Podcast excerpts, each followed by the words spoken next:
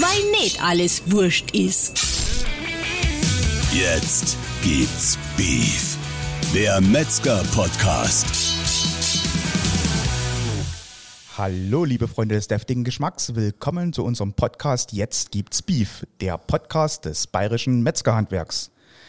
Ja, heute sind wir wieder in unserer Augsburger Geschäftsstelle und mir gegenüber sitzt ein ganz besonderer Gast, mit dem ich heute den ganzen Tag im Praxisbereich der Schule verbringen durfte. Denn hier bei mir im Studio sozusagen am Mikrofon ist, also stell dich am besten selbst vor. Ronny Paulusch, hallo, schön, freut mich, dass ich dabei sein darf. Ronny. Bin wirklich gespannt, was mich erwartet. Ronny, super. Ja, du hast schon gerade gesagt, ähm, es ist, du bist jetzt nicht so der Podcast-Erfahrenste, ne? Nee, nee, wirklich. Gar nicht so schlimm. Das äh, ging uns am Anfang allen so und ähm, es ist immer wieder ein neues Erlebnis, das Ganze sozusagen wieder aufzunehmen.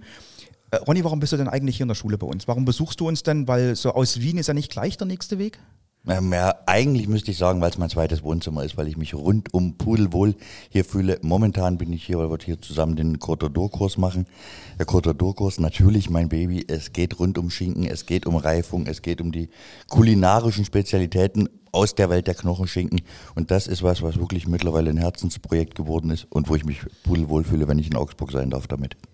Es ist ganz toll, dass du sagst, dass du dich pudelwohl fühlen darfst oder besser gesagt pudelwohl fühlst bei uns, weil man muss als Hintergrund ja immer eins wissen. Ähm, Ronny hat gerade von sehr vielen Fachbereichen aus dem Metzgerhandwerk, aus der Metzgerbranche gesprochen. Du hast Reifung angesprochen, ähm, du hast den Schinken angesprochen, den Knochenschinken, die Zerlegung, die Knochenschinken. Ähm, das sind ja alles letztendlich Fachthemen. Ähm, du bist aber gar nicht vom Fach, Ronny, oder? Nein, nicht wirklich. Also nicht im klassischen Sinne, dass ich jetzt da die klassische, äh, den klassischen Weg eingeschlagen hätte oder eine Ausbildung, dann Meister oder sowas. Ich habe eigentlich vor vielen, vielen, vor ganz vielen Jahren mal Kfz-Mechaniker gelernt, war dann sehr lange unterwegs äh, als IHK-zertifizierter Reiseleiter mit dem Schwerpunkt auf Genussreisen, habe damit äh, oder in dem Sinne oder damals meine Frau kennengelernt bei so einer Reise für die äh, Reisebüros nach St. Lucia, habe dann Reisen gemacht, wo es eben darum ging, die Distillerien in Schottland, die Rinderfarm in Japan, in Neuseeland, in äh, Irland haben wir sehr viel gemacht. Ähm, meine Frau hatte damals ein Reisebüro, deswegen war sie auch dort und ich habe dann da im Prinzip eine Zeit lang diese ganzen Genussreisen übernommen und zeitgleich damals schon 2009, also lange bevor es Podcasts und YouTube und die ganzen Blogger überhaupt äh, gab, so eine kleine Grillschule gegründet, weil ich gesagt habe, dieses klassische Grillen, da will ich eigentlich weg davon. Ich will schon ein bisschen mehr, ja, ich, Fine Dining wäre jetzt zu hoch gegriffen, aber schon in dem Bereich einfach was anderes auf dem Grill zu machen. Ähm, eine große Leidenschaft damals schon und schon viel, viel länger. Ich meine, ich bin jetzt 47, das heißt, es sind jetzt schon so um die fast 27 äh, Jahre, bald 30 Jahre, habe ich angefangen, selber Schinken zu machen, weil mich das einfach fasziniert hat. Ich habe mir damals dann äh, selber einen Räucherofen gebaut später meinen ersten Reifeschrank aus Holz selber gezimmert, äh, mit Technik aus irgendeinem Terrarium für die Luftfeuchtigkeit gesorgt. Hört sich, äh, hört, hört sich nach Hygiene ersten Grades an. Ja, das war, das war, war natürlich Vollholzausstattung, war ähm, äh, Eiche furniert oder Eiche lackiert, äh, was das damals war, aber das Ding hat funktioniert. Äh, für die Umwälzung, Luftumwälzung habe ich einen alten Standventilator genommen. Äh, war sehr, sehr spannend. Auf jeden Fall hat mich das Thema sehr fasziniert. Ich habe dann irgendwann die Firma Dreiedger kennengelernt. Damals hießen die noch Landig, so heißt die Firma ja heute noch. Die waren schon damals in der Vakuumtechnik sehr, sehr weit vorne mhm, dabei. Mhm. Und ich habe natürlich dann auch angefangen, Vakuum zu pökeln, weil das einfach äh, damals so ein neuer Trend war. Man dachte, wenn du pökelst in einem Vakuum, bist du auf der sicheren Seite. Also, also Ronny, jetzt nur, nur nochmal für mich, weil ich kenne dich ja jetzt auch schon ein bisschen länger. Wir haben uns ja mal beim Lucky auf dem Kulinarik-Festival kennengelernt. Genau. Ja, ähm, aber ähm, jetzt der Weg für dich war eigentlich wirklich über den Schinken zum Thema Fleisch. Und also das Thema Genussreisen, ja. und da kam wirklich schon gleich zuerst ja. der Schinken. Ja. Es waren, die, es waren die Genussreisen, das hat mir schon sehr, sehr viel Inspiration gegeben, was ich so von den Reisen eben mitgebracht habe, äh, wo ich aus anderen Ländern einfach gelernt habe, wie dort das Essen zubereitet wird, dass Rindfleisch auf einmal auch wirklich weich sein kann, was ich zu, der, äh, äh, zu dem Zeitpunkt noch nicht zwingend äh, erfahren durfte. Ähm, und das hat mich so inspiriert zu sagen, Mensch, das muss doch, was die da in dem Restaurant gezaubert haben, muss doch auch irgendwie auf den Grill gehen. Und dann habe ich eben getüftelt und bei der Schinken war es eben wirklich, ich meine, ich komme vom Dorf, ich komme vom Dorf, aus dem Osten, wo noch die Mauer stand, da waren halt Schlachtfeste gang und gäbe. Meine Oma, die hatte im Laufe meiner Kindheit alles, was vier Beine hatte, hatte die mal im Hof. Also die hatte mal zwei Kühe, die hatte mal drei Schafe, äh, Enten und Hühner hat sie heute noch, zwischendurch paar Schweine. Und da war man natürlich auch bei einem Schlachtfest als Kind dabei. Da hat man als Kind schon mal äh, Blut gerührt, da hat man Angst vor Metzger gehabt, da hat man auch Angst vom Onkel gehabt, ähm, weil man gesagt hat, das ist der, der gern mal einen Schluck Blut trinkt. Äh, da habe ich gedacht, ist das etwa ein Vampir? Also all diese Sachen haben mich dann schon mein Leben lang ein bisschen äh, begleitet, aber der Schinken hat es mir angetan. Und der Schinken hat eigentlich letzten Endes ja nicht den ersten Schritt hierher gemacht nach Augsburg, gell? Also du hast ja eigentlich den ersten Schritt über den Fleischsommelierkurs gemacht. Den Fleischsommelier hast du, glaube ich, auch vorher schon in Österreich gemacht. Ja, der allererste Schritt, also wenn wir von, mhm. nach dem ersten Schritt sprechen, der allererste Schritt nach Augsburg hat mich geführt mit meinen Eltern 1986, okay. damals in Form eines ähm, Familien, Ausflugs. Wir waren damals bereits. Ich hoffe, ihr habt die Fleischschule Augsburg schon besucht damals. Nee, die noch nicht. Aber, aber was ich in Augsburg das allererste Mal besucht habe, da kann ich mich überhaupt nicht mehr dran erinnern. Meine Mutter hat mir das kürzlich gesagt, war McDonalds. Ich habe meinen ersten McDonalds-Burger in Augsburg gegessen. Wir schneiden sonst keine Podcasts, aber jetzt überlege ich ernsthaft, ob wir doch mal einen Podcast schneiden sollten. Meine Mutter hat mir aber gesagt, ich habe gesagt, bäh, was ist denn das für ein Mist? Oh, sehr gut, sehr gut. Ja. Und das war äh, mein allererster, wenn auch nicht mehr wissentlich, weil wie gesagt, da war ich äh, neun, zehn Jahre alt. Danach war wirklich der erste Schritt in Augsburg, nachdem wir uns damals beim Kulinarik getroffen haben, der Fleischsommelier, den ich dann schon zwei Jahre vorher in Österreich selbst gemacht hat. In mhm. Österreich mhm. ist es ja so, da ist auch eine Diplomarbeit dahinter. Meine Diplomarbeit hat sich dann auf das Thema äh, Schinken bezogen, unter Zuhilfenahme vom Dreiager, der war mittlerweile auch auf dem Markt. Mhm. Und das war im Prinzip dann mein echter Einstieg vom Schinken hin in die gesamte Fleischreifung. Ich wurde dann von Landig natürlich auch unterstützt, mit in die Produktentwicklung genommen. Äh, wir haben eine äh, Dreiager-Akademie gegründet. Ich war für die äh, zu Gastroschulungen mittlerweile auch fast auf der ganzen Welt, Japan, Finnland, Weißrussland, all diese Sachen, wo ich dann auch in dieses Thema immer, immer tiefer einsteigen durfte. Zwischenzeitlich hatte ich dann vier, fünf Dreiager bei mir rumstehen, die alle voll waren, wo ich eben auch gesagt habe, was passiert da eigentlich oder was kann man da davon ableiten oder wie kann man es eigentlich noch machen? Es war ja auch viel Experiment dabei, gell? Also ich kann mich noch an einige Sachen erinnern, die wir ähm, auch mal auf so einem Steak-Tasting da hatten, ähm, wo du auch gesagt hast, das sind Tests, die jetzt nicht wirtschaftlich in der Metzgerei zu produzieren werden, aber kulinarisch doch ein leichtes Erlebnis sind. Ja, auf jeden Fall. Also die Tests, die machen wir heute noch. Der Test, den wir damals zuallererst gemacht hatten, äh, das war ja im Prinzip aus Luma schimmelgereiften Fleisch zu pökeln und daraus dann äh, einen Schinken zu machen. Das wäre mit der teuerste Schinken, den man sich vorstellen kann. Aus Schinken, aus dem Schinkenprojekt entstanden ist dann natürlich also ein Sommelierprojekt mit dem Nils, äh, Nils Peter Chaya mhm, vom Cebuland, genau. äh, wo wir dann mit dem Buckelschinken sogar die Goldmedaille gekriegt haben. Ja, ja.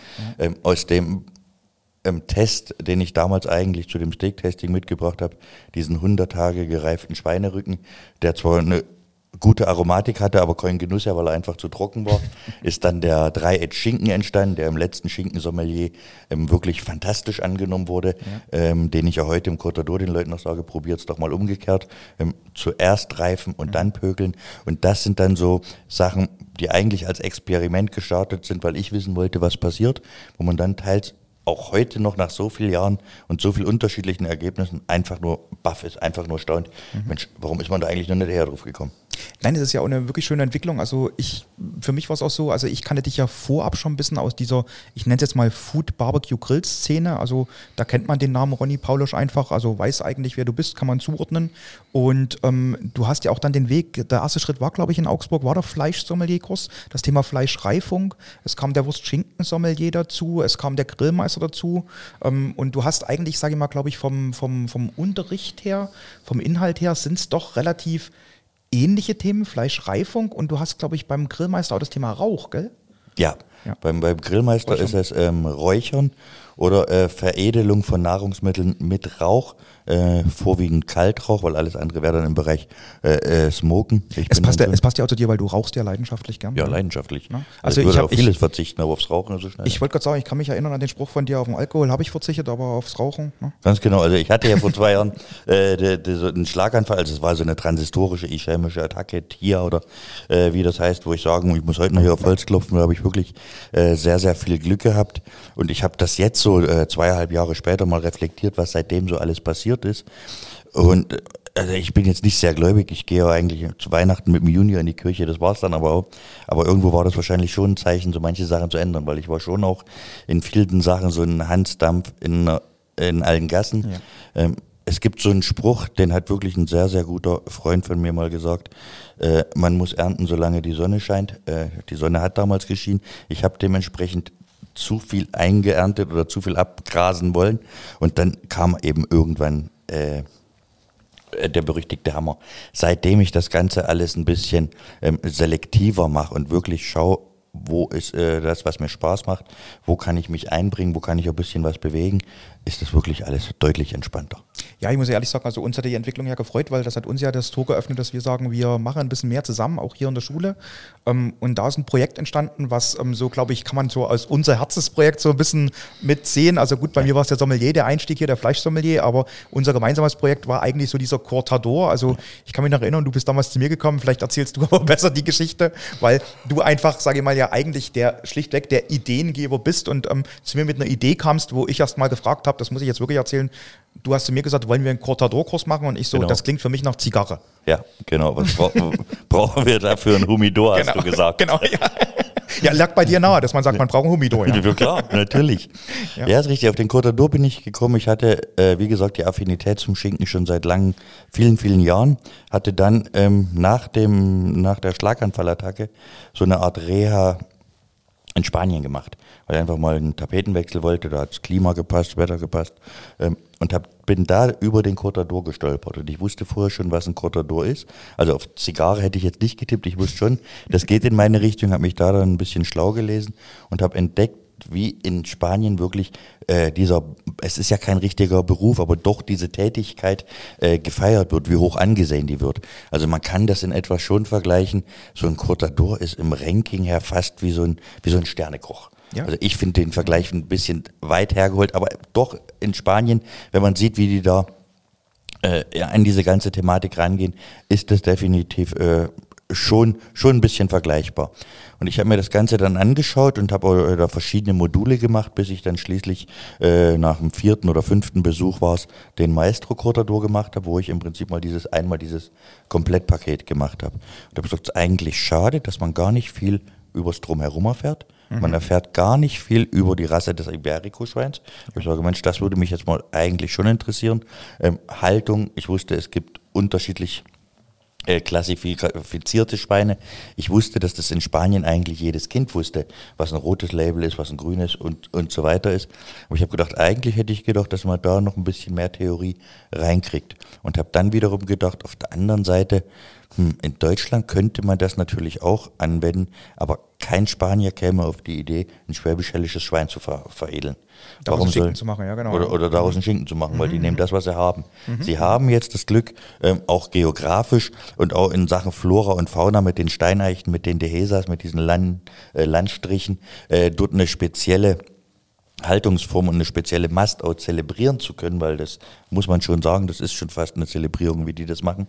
Was wir hier nicht haben, nichtsdestotrotz, haben wir aber auch sehr gute Rassen, sehr gute Qualitäten. Wir haben Züchter, die wirklich sehr, sehr vorbildliche Arbeit leisten. Wir haben Metzger, ähm, das wissen wir beide am besten aus den Fleischsommelier-Kursen, die wirklich wissen, was sie tun, die offen sind für Neues. Und ich habe mir dann gedacht, wie kann man denn ähm, diesem tollen Produkt Schinken, was für mich eines der ehrlichsten Fleischprodukte überhaupt ist, mhm, mhm, ähm, wie kann man dann dem eine Bühne in Deutschland geben und wo kann man denn da abschauen? Und ich bin dann natürlich in erster Linie in Spanien hängen geblieben. Den Cortador habe ich selber gemacht, den Maestro Cortador dazu, war dann auch in Ital äh, Italien äh, in Parma, San Daniele, habe mich da so ein bisschen umgeschaut, habe gesagt, okay, hier haben wir auch eine Schinkentradition. Fahre seit Jahren sehr, sehr gerne im Sommerurlaub an die französische Atlantikküste. Mhm. Mensch, hier gibt es doch den Bayonner-Schinken, jetzt schauen wir doch mal, was es noch so gibt. Und habe dann im Prinzip mal geschaut, im europäischen Bereich, in der Welt der Knochenschinken, was gibt es da für Besonderheiten, wo unterscheiden die sich? Schnell war klar, Ibericus gibt es eigentlich nur in Spanien. Und ein gutes, richtig gutes Marketing und so richtig das an den Mann bringen, machen eigentlich auch nur die Spanier. Die anderen, die sagen immer, ich sage immer, der Knochenschinken ist so ein kleiner Juwel was, oder, oder, noch so ein Aschestück, was man erst zum Diamanten schleifen muss. Mhm, mhm. oder, oder ein Schinken im Dornröschenschlaf, den man im Prinzip öffnen muss. Und genau das ist ja, was wir im Côte d'Or-Kurs auch machen. Jeder Schinken wird geöffnet. Ich habe dann aber auch gewusst, in Spanien extrem wichtig ist natürlich das Plattenlegen. So eine, so eine Schinkenplatte ist natürlich eine Visitenkarte vom Côte d'Or und da war mir war von Anfang an klar, ich kann niemanden innerhalb kürzester Zeit beibringen, wie lege ich jetzt eine Platte, wie hoch kunstvoll mache ich das. Man kann die Tricks und Kniffe mitteilen. Und, aber es ist halt viel Erfahrung. Aber mir war viel, viel wichtiger, dass dieses Wissen, was ich aus den Reisen hatte, was ich aus der Welt der Knochenschinken hatte, dass man das adaptiert auf unsere Märkte und natürlich auch unseren Metzgern zeigt, passt auf, ihr habt so ein tolles Produkt, ihr seid handwerklich so weit vorne dabei, schaut euch doch mal an, wie es andere Länder machen und holt euch aus allen ähm, Ländern das raus, was für euch am inspirierendsten ist oder was euch am weitesten bringt. Und dadurch ist dann äh, in enger, enger Zusammenarbeit mit dir, wo ich dir wirklich sehr, sehr dankbar natürlich auch bin, der Cortador-Kurs entstanden. Gut, da wir beide so, ich sage jetzt, ich nenne das mal ein bisschen flapsig, Schinken-Junkies sind, ähm, ist das, ähm, glaube ich, jetzt nicht so ähm, das große Problem gewesen, mich da sozusagen für diese kulinarische Welt zu begeistern. Ähm, aber es ist ja wirklich so, es ist letzten, letzten Endes ein dreitägiger Kurs geworden, wo man sagt, es sind Prüfungsteile drin, die eigentlich auch wirklich nicht einfach sind. Also wir haben jetzt in dem Kurs, wir haben zwei praktische Prüfungen eigentlich, wir haben eine schriftliche Prüfung und ähm, ich, ich würde dir jetzt fast ein bisschen widersprechen. Ich, ich, du hast natürlich recht, man kann in einem dreitägigen Kurs ähm, niemandem beibringen, wie man Platten gescheit legt. Ähm, ich muss aber ehrlich sagen, diese Kombination, die wir jetzt oft aus unseren Kursteilnehmern haben, die jetzt aus dem Metzgerhandwerk kommen, ob die jetzt aus dem Verkauf kommen oder aus der Produktion, ähm, das Thema Platten, Plattenlegen ist bei vielen schon irgendwo mal Bestandteil der Ausbildung gewesen. Mhm. Und ich muss ehrlich sagen, wenn ich heute wieder gesehen habe, also wir hatten heute den ersten Prüfungsteil, ja. ähm, gerade zur Bewertung gemeinsam und ähm, ich muss ehrlich sagen, ich war von den Platten sehr begeistert. Also heute, heute auch, wie gesagt, wir haben ja jetzt äh, mittlerweile insgesamt so um die 70 ähm, Cortadore, mhm. neue Cortadore schon in den Kursen gehabt. Mhm. Ähm, was, was wir heute gesehen haben, das war wirklich unter allen schon, das war definitiv zu den Top 3 gehört. Äh, das wäre fast schon auf Meisterschaftsniveau äh, bei so spanischen ja. Wettbewerben, die man dort feiert. Ähm, natürlich ist es auch so, wie du richtig sagst, das Thema Plattenlegen ist natürlich ein großer Teil des Metzgerhandwerks. Man muss da natürlich dann ein bisschen mit mit einem zugedrückten Auge schauen, weil eine Metzgerplatte ist nicht zwingend eine Cortador-Platte. Es ist mit Sicherheit äh, genauso schön, genauso beeindruckend. Ähm, ich habe da auch überhaupt gar kein Problem damit, weil es ist eben auch unsere Kultur. Das muss man ganz einfach sagen. Genau, und ich ja muss dem Metzger, der es gut kann, nicht sagen, äh, ich muss, ich muss einen, Recht, einen Linkshänder nicht zum Rechtshänder machen. Richtig. Und es ist ja auch so, wie du sagst, wir haben ja hier keine Ausbildung zum spanischen Cortador. Nö. Sondern du hast ja auch dieses äh, weite Feld eröffnet. Also wir reden ja in dem Kurs eben nicht nur über Iberico-Schinken, nee. sondern ähm, wir haben auch Serrano, wir haben Parma, wir haben San Daniele, wir haben, Ronny, wie heißt du nochmal? Schutt. Schutt. Ja, aus, genau, Schutt. Ja, ne? also, Slowenien, ähm, genau. Kroatien, der also Bereich, ja. Es, es, es sind, es, also und nicht zu vergessen, der Kartenschinken. Der Kartenschinken. Also, ne, wir sind natürlich auch in Deutschland damit dabei, aber es ist einfach so, ähm, ich glaube, diese Ausbildung ist eine ganz andere, die auch vielleicht sogar, du hast es heute schön formuliert, einen anderen Anspruch hat, ähm, weil gerade dadurch, dass viele Metzger bei uns auch in dem Kurs sind, ja, das Herangehen an so eine Keule ganz anders ist. Weil wenn ich jetzt als Nicht-Gelernter an so eine Keule rangehe, dann, äh, ich bin jetzt mal so frei und formuliere das mal ein bisschen flapsig, dann schneide ich von oben nach unten. Und bei den Metzgern ist es oft so, dass wir dann auch im Gespräch merken, ja, wie ist denn das denn jetzt? Das sind doch einzelne Muskeln. Kann ich die denn auf einmal einfach alle schneiden? Ja, ja, ist richtig. Genau, und das ist eine ganz anderes Herangehen, was vielleicht auch interessant ist, was vielleicht auch für unsere Kortadore ein bisschen anders ist, ähm, die vielleicht auch die Platten dann anders legen, auch geschmacklich anders legen. Und ähm, das finden wir beide auch sehr interessant, das Ganze zu sehen, wie da die Entwicklung ist, wie die Weiterentwicklung ist. Du hast jetzt den Kurs zum Beispiel auch ähm, Richtung Österreich, Richtung Schweiz gebracht. Also ja. sprich mit den ähm, Augsburger Standards, so nenne ich es jetzt einfach mal, ja, ja. Ähm, den, den Kurs europaweit ähm, sozusagen auf die Schiene gestellt. Und das ist was, wo man auch wirklich sagt, da kann man auch stolz drauf sein, weil man einfach sagt, man bietet ein weiteres kulinarisches Erlebnis für die Leute. Weil ich glaube, diese Schinkenkultur, die in Spanien da ist, dass man einfach sagt, wenn man eine große Familienfeier oder ein Event hat, dann ist da einfach ein Schinken und da ist da einfach ein Cortador. Und ähm, auch das hast du ähm, im Kurs immer so nett formuliert. Je nachdem, wie wichtig die Feier ist, je nachdem sieht die Farbe des Siegels von dem Schinken halt anders aus. Ne? Also, Ganz genau. Na, wenn man mal eine Hochzeit hat oder was ganz Wichtiges, dann ist es halt doch wirklich vielleicht mal sogar ein Prada Negra, also ein schwarzes Siegel. Ja. Ne? Aber wir wollen jetzt nicht so viel aus dem Kurs verraten, darum geht es ja auch gar nicht. Ne? Wir wollen euch durch ein bisschen Lust auf den Kurs machen. Aber wichtig auch ähm, zu der ganzen Sache nochmal, Ronny ist jemand, der im Grunde genommen zu diesem Thema aus Leidenschaft gekommen ist. Und ich möchte jetzt ganz ehrlich ähm, nochmal über diese Leidenschaft zum Thema Fleisch, Wurst ähm, auch nochmal ein bisschen intensiver reden, weil du bist ja ähm, schon seit, ist das jetzt seit letztem Jahr, bist du auch Fördermitglied vom Fleischerverband Bayern? Ja, seit letztem Jahr. Ja, genau, seit letztem Jahr. Und ähm, du bist ja mittlerweile in einem rollenden Zuhause. Ja. So nenne ich es jetzt mal. bist du ja ähm, unterwegs auf Deutschlands Straßen und auf ähm, sozusagen ähm, Deutschlands großen Autobahnen. Und ähm, ich bin immer ganz neidisch, wenn ich auf Facebook deine Bilder sehe, also ne, wie du gerade so das Leben an irgendeinem See genießt. Ne? Ja, das ist die sogenannte Work-Life-Balance. Ach, okay, ja, ist alles recht, ja, gut. aber, aber wie gesagt, ähm, für mich ganz wichtig, du bist ja wirklich auch bei Metzgereien zur Beratung. Ähm, du bist unterwegs, um Seminare zu halten. Du bist gerade, ich weiß jetzt vom Fleischsommelier e.V. bei einigen, du hilfst bei Grill-Events aus. Erzähl mal darüber ein bisschen. Ja, also es ist im Prinzip so, das Fleisch ist meine große Leidenschaft und ich habe eine so eine Maxime ist im Prinzip, das, das Wissen vermehrt sich, wenn man es teilt. Das, das klingt ein bisschen komisch, man muss das auch ein bisschen sacken lassen, aber es ist wirklich so, weil egal wo ich bin, wo ich mich über meine ähm, Versuche und Experimente mit anderen austausche, kommen die mit ihren Experimenten und was sie so für Erfahrungen haben. Und davon lerne ich unheimlich viel, wovon ich dann wieder bei nächsten Versuchen äh, auch profitieren kann oder das darauf aufbauen. Ich habe dann eben, wie gesagt, hier den Fleischsommelier. Vor vier, fünf Jahren haben wir damit angefangen. Ähm, im Bereich Fleischreifung bekommen, habe dann von Dreiger die ganzen Schulungen bekommen und so kam es eben, dass auch immer wieder mal Metzgereien gefragt haben. Oder teils oder Lebensmitteleinzelhandel. Neulich war ich äh, in Hamburg bei, bei, bei der Rewe wo einfach gefragt wird, Ronny, pass auf, kannst du nicht mal unserem Personal uns selber sagen, ähm, worauf muss man achten bei der Reifung? Wie funktioniert der Dreiedger? Ähm, es ist, geht da nicht mal äh, um die einfachsten Sachen, sondern schon ein bisschen so um die um spezifische Fragen, die nicht zwingend Teil irgendeiner Ausbildung sind, die man auch nicht, wenn man im, bei Dreiedger einen Schrank bestellt, zwingend mitkriegt, sondern da geht's eben äh, um ein bisschen Fachwissen. Und in dem Sinne bin ich da sehr, sehr viel unterwegs. Ähm, gebe da so kleine äh, Reifeschulungen, Inhouse-Seminare, mach, wie jetzt erst am Wochenende, du hast gesagt, helf bei Grillseminaren aus, äh, mach zusammen mit Metzgern als, Also- als Co-Moderator. Also aushelfen hört sich jetzt ein bisschen ähm, so. Nö, nö, das passt also, schon, das ist schon ja, also die Bühne, das da ist der Metzger, die Bühne. und sowas alles trotzdem, aber ja. Die Bühne und auch die Kundschaft ist im Prinzip, äh, stellt der Metzger. Aber es ist natürlich so, ich habe bedingt durch, durch mein Feedback äh, andere Ansätze oder eine andere Erfahrung als der Metzger. Der Metzger ist und manchmal in manchen Sachen ein bisschen betriebsblind. Und wir hatten, das ist ganz, ganz interessant, jetzt am Wochenende eine Querverkostung mit so wirklich äh, Knallersteaks. Das waren alles ähm, äh, T-Bones, da waren Chianina dabei, da waren äh, Wagyu dabei, da war Neuseeland dabei und da war eben auch das Steak von dem Metzger dabei. Und dann haben wir die Kunden danach gefragt, was war denn jetzt das Beste? Und ich habe gedacht, jetzt kommt das, was immer kommt, nämlich das US-Beef. Ja, nee, der Metzger, dem Metzger sein Steak war das Beste.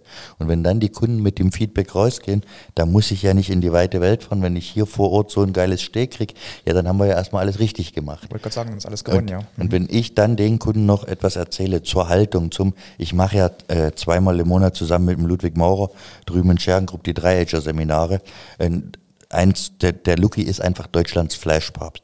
Und der Lucky als erster Bio-Wagyu-Züchter und wie er seinen Hof dort führt. Und was ich vom Lucky gelernt habe, ist im Prinzip, ähm, ich sag's jetzt, das klingt jetzt vielleicht ein bisschen ähm, komisch, aber es ist mehr wert als jede Ausbildung. Also das kannst du in keiner Ausbildung lernen, was du lernst, wenn du äh, vier Jahre lang, wir sind jetzt im fünften Jahr, zwei Mo Tage jeden Monat mit dem Ludwig Maurer zusammenarbeitest. Und das hat mich natürlich ähm, in so vielen Sachen ganz, ganz anders sensibilisiert. Und eines seiner wichtigen Sachen ist das Beefgetriebe. Äh, im, in seinem neuen Buch Fleischkodex ist ja dieses Beefgetriebe auch mal vorgestellt. Ähm, da schreiben verschiedene Leute über eben ein Zahnrad, was in diesem Beefgetriebe richtig sitzen muss. Der Florian Knecht übers Grillen, der David Petralla ein bisschen über die Muskelzusammensetzung.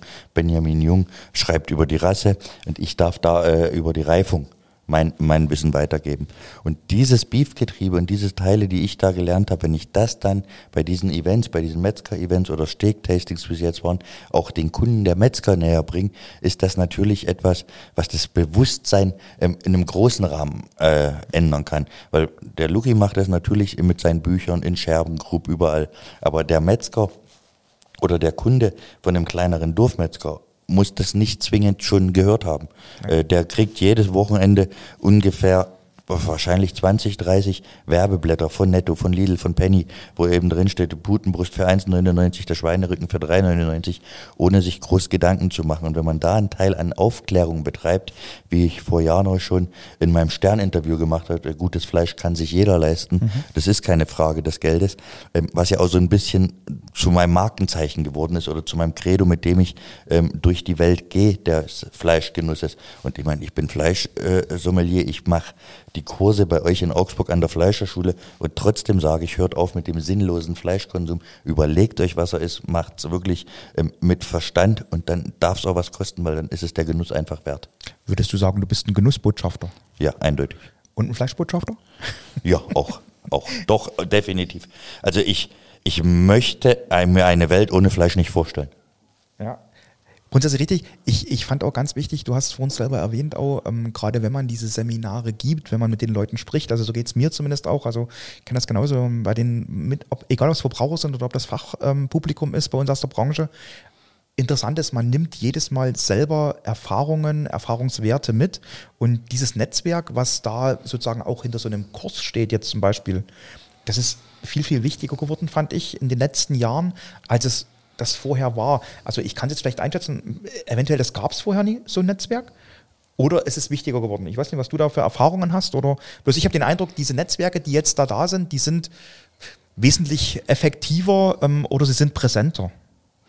Ja, das ist, das ist ein ganz äh, interessantes Thema. Ich habe mich da so ein bisschen damit beschäftigt, ein bisschen reingelesen. Ich war vor 15 Jahren, ist das mittlerweile her, äh, damals im Rahmen so einer Genussreise durfte ich eine Führung machen bei der Fraport GmbH auf dem Airport in Frankfurt. Mhm. Und da war so eine Stunde, haben die sich alle vorgestellt, haben dann im Prinzip die Struktur vom Unternehmen vorgestellt. Und dann hieß es so, jetzt machen wir weiter mit einer Rundfahrt, aber vorher machen wir noch Networking-Pause. Und ich dachte, was ist eine Networking-Pause? Also ich gehe jetzt eine rauchen, so wie immer. Ja, alle tauschen halt ihre Visitenkarten aus wahrscheinlich, ja. oder? Ja, und genau das hat diese Dame dann gemeint. Und die hat dann das wirklich nochmal unterstrichen. Ja, tauscht euch aus, gebt eure Kontakte weiter, weil Networking ist wichtig. Und das war vor 15 Jahren. Mhm. Und ich habe dem damals gar keine große Bedeutung beigemessen, ähm, habe dann aber durch diese Kurse, auch durch die Kurse beim Lucky oder durch verschiedene Events, ähm, wo man eben alte Bekannte trifft, aber auch neue, gemerkt, was das für eine enge Gemeinschaft ist. Ja. Also man würde im Prinzip, äh, gerade beim Fleischsommelier in Deutschland, ist das äh, wirklich einzigartig Teil einer Familie. Mhm. Und man weiß dann natürlich auch innerhalb seines Netzwerks, wer ist für was äh, der Spezialist, an wen muss man sich bei welchen Fragen wenden. Mhm. So ist es in vielerlei Sachen. Äh, Gerade im Thema Reifung haben wir es ja momentan so, ähm, es vergeht ja fast kein Monat, in dem nicht irgendeine neue Reifemethode auf den Markt kommt, ja. die, wenn man genau hinguckt, aber eigentlich gar keine Reifemethode ist. Und das Rad ist auch nicht neu erfunden. Aber wenn sowas irgendwo ähm, gehypt wird oder irgendein Blogger, Influencer, was auch immer das jetzt nennt, ist, ist natürlich auch bei den Metzgern, bei den alteingesetzten Nachfrage da. Und da ist es oft so, dass ich eben als der reife Spezialist im Netzwerk derjenige bin, wo dann die Fragen hingerichtet werden. Und da ist man natürlich auch schon ein Stück weit stolz, wenn man da nach seiner Meinung gefragt wird oder sagen kann, also das könnt ihr mal ganz vergessen, das ist eigentlich nichts. Oder sagen, doch, der Ansatz gefällt mir. Das ist aber was, wo man natürlich sagen muss, ähm, gerade Social Media und ähm, die Influencer-Welt ist eine mm, schnelllebige Welt, eine gefährliche Welt eventuell auch.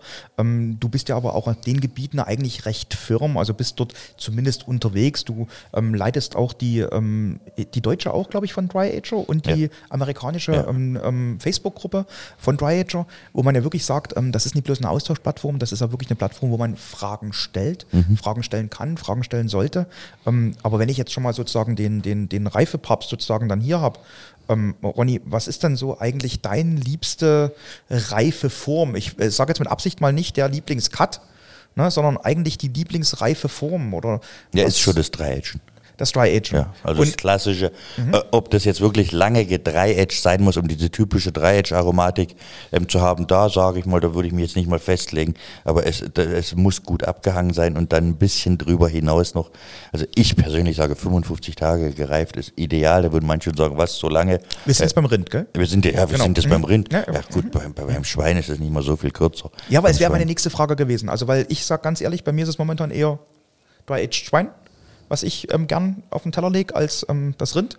Das kann sein, dass man wirklich jetzt sehr viel probieren durfte ähm, da und vielleicht ein bisschen sozusagen satt ist davon. Ja, da gibt's da gibt's eine, eine nette Geschichte dazu. Ich weiß, ich werde sie nicht hundertprozentig richtig zusammenkriegen, aber doch in etwa. Äh, als der Dreiager 2014, 2015 auf den Markt kam, hat natürlich die Beef-Redaktion sich auch einige Schränke ähm, äh, in die Redaktion gestellt. Und der Jan Spielhagen hat dann nach einem Jahr, nachdem sie die Dreiager hatten, mal so ein Resümee geschrieben und hat gesagt, es war ihnen eigentlich klar, dass sie jetzt nur noch die besten Rinderrücken bei sich in der Redaktion in den Dreiagern haben. Er muss allerdings feststellen, es ist vorwiegend Schwein. Und er ist zu dem Schluss gekommen, dass wir Deutschen eigentlich verlernt haben, wie gut Schweinefleisch eigentlich sein Das kann. Bin ich zu 100% bei dir, ja. Und der Dreiager hat das geändert. Und es ist wirklich so ein gutes, gedreiagtes Schwein. Also ich würde nicht sagen, dass ich jetzt meine Hand für Rind ins Feuer lege oder für nichts anderes mehr gebe. Nee, nee, ich, ich, mein, ich habe ja den Vorteil, ich habe ja Platz in meinen Dreiagern. Ja, ja, ich habe mindestens so viel Schwein wie auch Rind äh, im Dreiager. äh, und dann habe ich noch einen Dreiager, der nur für die ganzen Schinkenprodukte ist. Aber das ist definitiv von allen Reifeverfahren meiner Meinung nach auch wieder das ehrlichste, äh, d- das ursprünglichste. Ja. Und ich sehe natürlich auch, was passiert. Und gutes Fleisch hat es nicht nötig, durch irgendwelche Aromen äh, in Anführungszeichen veredelt zu werden. Weil ob eine Veredelung äh, wirklich eine Veredelung ist, liegt immer auch ein Stück weit im Sinne des Betrachters.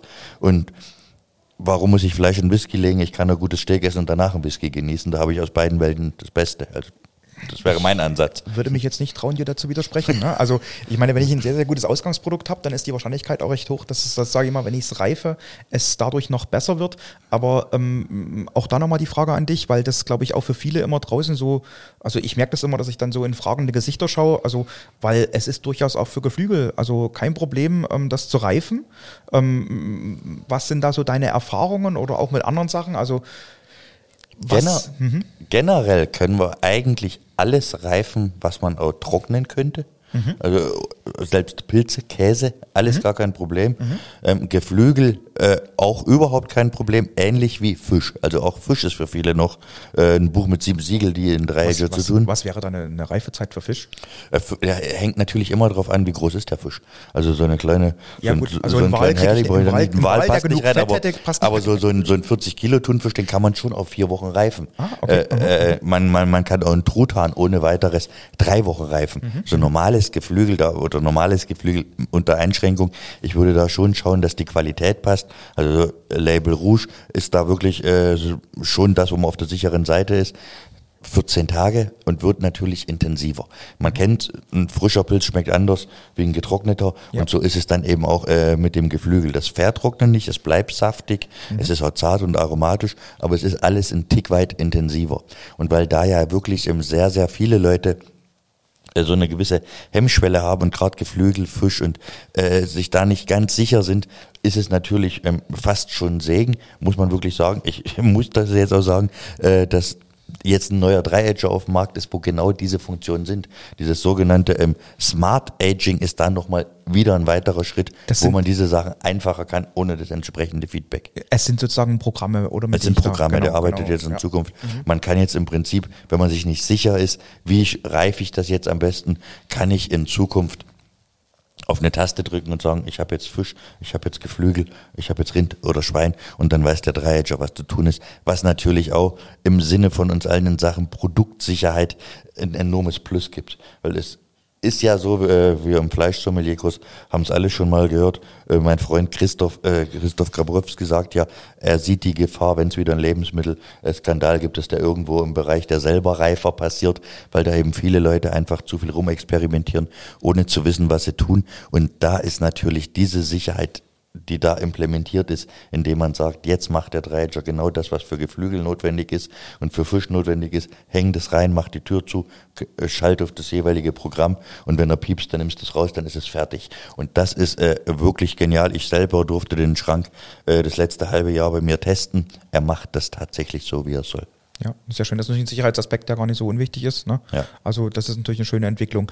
Also wie gesagt, das Thema Dry Aging, das weiß ich, das liegt dir auch ähm, brutal am Herzen, also Fleischreifung an sich, also weil du stellst alle Reifeformen ähm, im Fleischsommelierkurs vor, also alle, ist jetzt vielleicht ein Äh, bisschen übertrieben. Ne? Alle sinnhaften oder Aber- sinnvollen oder ja, genau. einigermaßen. Auch, es gibt da ein paar unsinnige, die man aber trotzdem mal erklärt, weil sie einfach dazugehören oder damit eben die künftigen Fleischsommeliers auch wissen, was sie von diesem System zu halten haben. Hast du, hast du da, Ronny, ähm, jetzt, ich muss fragen einfach, gibt es da was, was für dich selber am verrücktesten war, was du beim Thema Fleischreifung vielleicht irgendwo erlebt, gehört oder gesehen hast? Ich weiß nicht, ob du es sogar vielleicht probiert hast dann, also. Was ich ziemlich abgefahren finde, wo ich mir nicht vorstellen hätte können, dass es funktioniert und erst recht nicht, dass es Kunden gibt, die darauf abfahren, ist äh, vom lieben Kollegen Harald Pulvers die Eierlikörreifung. Das hätte ich mir nicht vorstellen können, dass jemand A auf die Idee kommt. Harald, Also an das- dieser Stelle von Ronny und mir, ähm, Grüße an dich. Ne?